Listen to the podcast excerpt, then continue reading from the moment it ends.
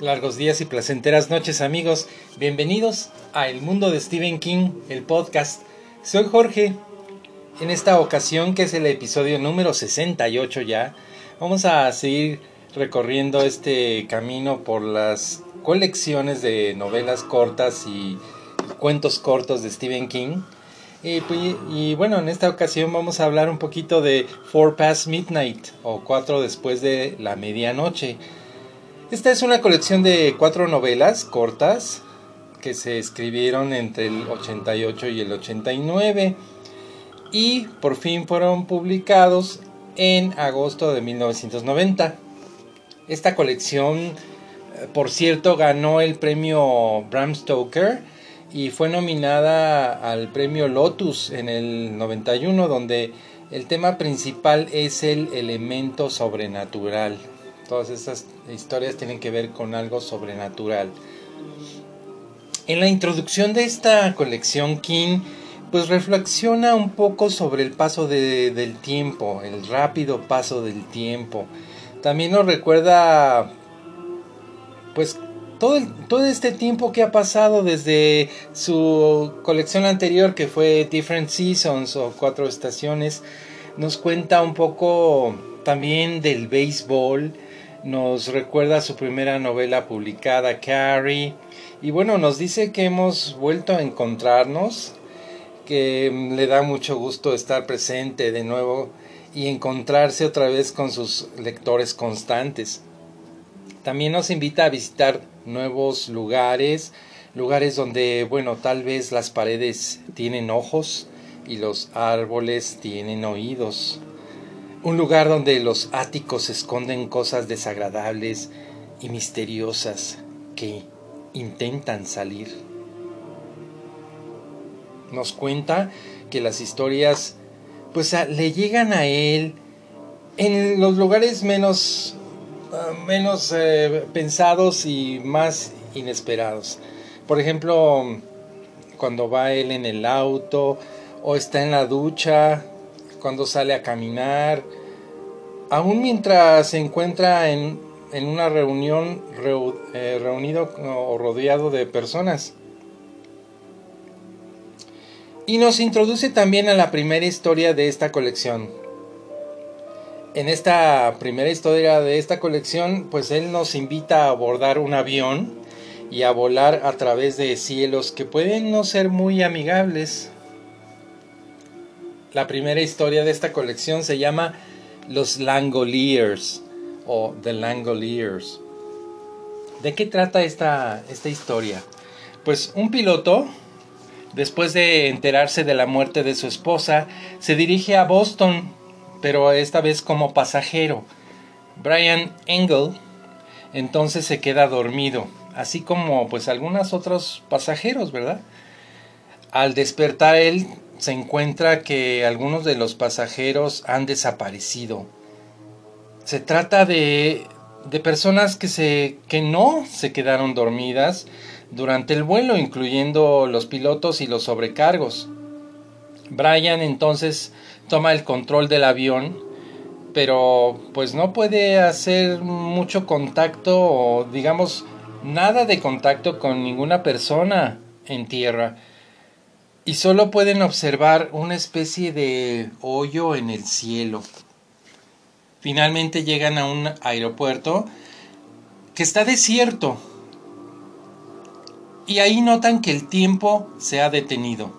No hay electricidad tampoco. Han sido ellos testigos de una llamada ruptura en el tiempo. Entonces comenzarán a escuchar un ruido que se acerca a ellos. Este ruido es producido por una entidad maligna llamada los Langoliers, que devoran el tiempo y que tienen la forma de unas estructuras esféricas con dientes. El propósito de los Langoliers es devorar el tiempo que ya pasó. ¿Podrán nuestros amigos sobrevivir y salir de esta ruptura del tiempo y regresar a su, lugar de origen?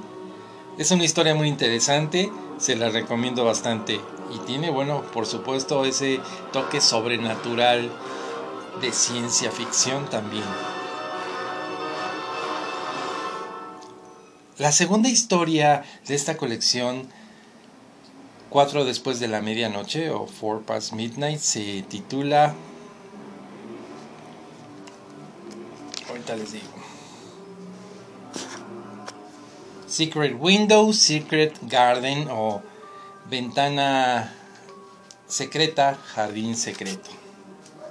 Un día, en, en el otoño de 1987, Stephen King entró en el cuarto de lavado de su casa para poner ropa en la lavadora y pues posó la mirada en una de las dos pequeñas ventanas de la habitación. Ahí tuvo la curiosidad de asomarse y ver lo que se podía observar desde ahí. Fue pues digamos una nueva perspectiva del jardín de la casa. Ahí se le ocurrió la idea de esta historia, la siguiente historia de esta colección, y fue como una, una metáfora sobre los escritores, e, estos escritores que se asoman a una ventana imaginaria para ver lo que se esconde detrás de ella. Pero pues entonces también las ventanas se pueden romper y ¿Y qué pasa con la persona que se asoma y tiene una, visa, una vista distorsionada? Cuando la ventana entre la realidad y la irrealidad rompe el vidrio en mil pedazos. ¿Qué ocurre entonces?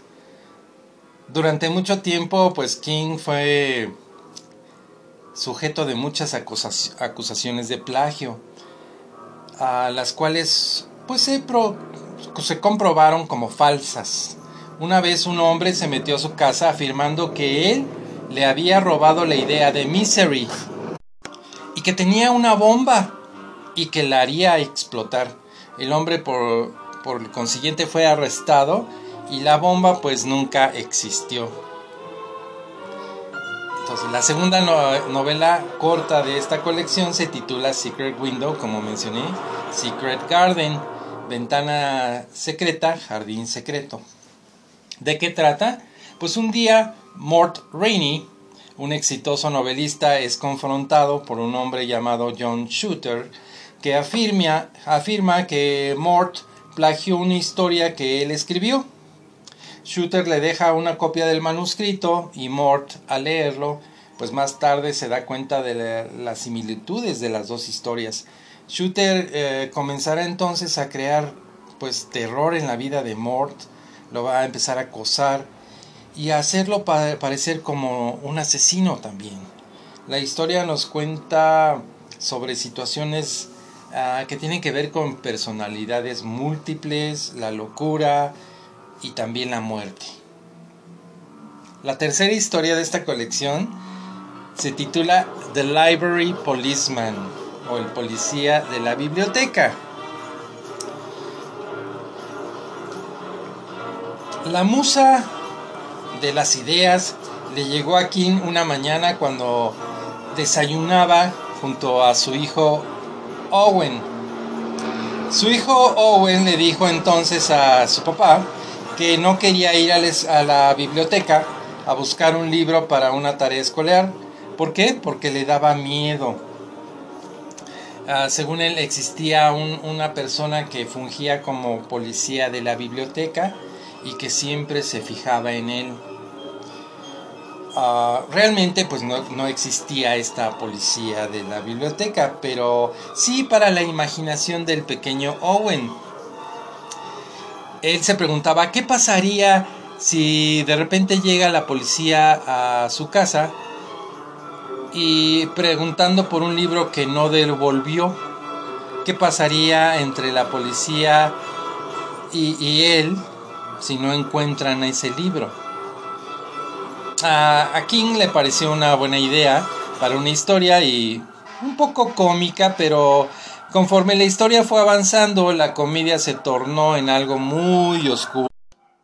Y pues el policía de la biblioteca comenzó a tomar forma. Sam Peebles llega a la biblioteca a buscar información sobre cómo escribir discursos y se entera de la existencia de una bibliotecaria Y pues esta historia pues incluye sorprendentes revelaciones sobre esta persona que resulta ser un ente maligno que trabaja como policía de la biblioteca y que se cree se alimenta del miedo, especialmente de los niños. Podrán eliminarla o quizás el ente busque a un nuevo huésped. Y bueno, llegamos a la cuarta historia y la última historia de esta colección, esta novela corta llamada The Sun Dog o El perro de la Polaroid. Stephen King comenzó, o más bien comienza contándonos sobre la ciudad ficticia de Castle Rock, que bueno, como sabemos, esta, esta ciudad ha acompañado a algunos de, sus historias y ha aparecido en, muchas de sus historias. En este caso, él puede adentrarse en la vida de sus habitantes y en la geografía de sus pequeñas localidades como Castle Hill, Castle View, Castle Lake, también él se interesa en la vida secreta de esta ciudad y sus historias, historias como The Dead Zone o la zona muerta, El cuerpo, Cuyo, Miss Studd's Shortcut, pues todas estas historias y más han estado situadas en esta ciudad de Castle Rock.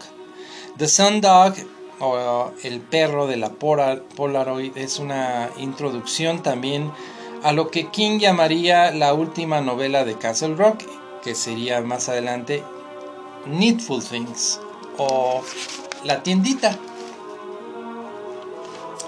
Aquí pues nos presenta también al personaje de Pop Merrill. La historia es sobre cámaras y fotografías, algo que ha, pues ha sido del interés de Tabata, la esposa de King, durante muchos años. Tabata tuvo mucho tiempo una cámara Polaroid y King se vio pues fascinado por ella y por, por la rareza de este, de este aparato, digamos. En la historia, Kevin recibe un regalo muy especial en su cumpleaños número 15. Se trata de una cámara Polaroid 660. Descubre que hay algo extraño en esa cámara ya que en las fotos aparece un perro que parece atacar a quien toma las fotos. Pop Merrill tiene la, intención de vender la, eh, la, peculiar cámara a un entusiasta de los fenómenos paranormales y pues pronto se dará cuenta que el perro de las fotografías lentamente avanza y se transforma en una bestia salvaje con cada una de estas fotos tomadas con esta cámara. ¿Podrá este ser maligno salir de las fotos y llegar a nuestro mundo real? Esa es la pregunta que resolverás cuando lees la historia. Y bueno, llegamos finalmente a platicar un poquito sobre las adaptaciones que surgieron a partir de esta colección. Solamente existen dos hasta ahora, que es los Langoliers o The Langoliers y también la de Secret Window, Secret Garden. Vamos a empezar a platicar un poquito de los Langoliers. En 1994 esta historia pues se adaptó en formato de serie de dos partes, una pues miniserie. De hecho, en esta adaptación pues participaron los actores Kate Maberly, Patricia Wetting, Dean Stockwell y David Morse. Se transmitió por la cadena ABC. Y bueno, se filmó en el estado de Maine. Esta miniserie es famosa por el cameo de Stephen King como el jefe de Craig Tommy, uno de los personajes, que tiene una alucinación. Y también es famosa esta miniserie por los malos efectos especiales pues que también le dan cierto toque de comicidad. La miniserie fue dirigida por Tom Holland. La segunda adaptación, como les mencioné, fue de Secret Window, Secret Garden, Ventana Secreta, Jardín Secreto. Su adaptación fue en el 2004, pero esta vez fue para el cine. Se tituló Secret Window o La Ventana Secreta. Aquí, pues, si, ya la han visto, ya sabrán que eh, aparece nuestro actor favorito Johnny Depp y también John Torturo. Está escrita y dirigida por David Cobb. esta película tuvo un moderado éxito de taquilla, aunque el final es diferente al de la novela. Y bueno, la película cuenta con un final alternativo. Esta película recaudó 92.9 millones con un presupuesto de 40 millones, así que fue un éxito pues muy moderado. El policía de la biblioteca y el perro de la Polaroid no cuentan con adaptaciones como les mencioné hasta ahora. Quién sabe en el futuro, ¿verdad? Pero bueno, así llegamos a este fin de este episodio número 68. Hablando de esta colección de, de novelas cortas 4 después de la medianoche o 4 past midnight. Si no la has leído, te la recomiendo que lo lea. Las historias cortas de King son bastante buenas, muy interesantes y eh, estas son novelas cortas, que no son tan cortas como las historias cortas, pero bueno, te lo recomiendo bastante. Y bueno, pues nos vemos en la próxima. Ya sabes que me puedes encontrar en Spotify, en Google Podcast, en Radio Public, en Anchor. Y bueno, en nuestro siguiente episodio, en el 69, vamos a hablar un poquito de pues de otra colección, de otra colección de historias cortas de, de Stephen King. que se titula pues pesadillas y, alucinaciones. Vamos a hablar de esta colección Nightmares and Dreamscapes de 1993. Entonces los espero, te mando un saludo muy fuerte, un abrazo y pues nos vemos en la próxima. Bye.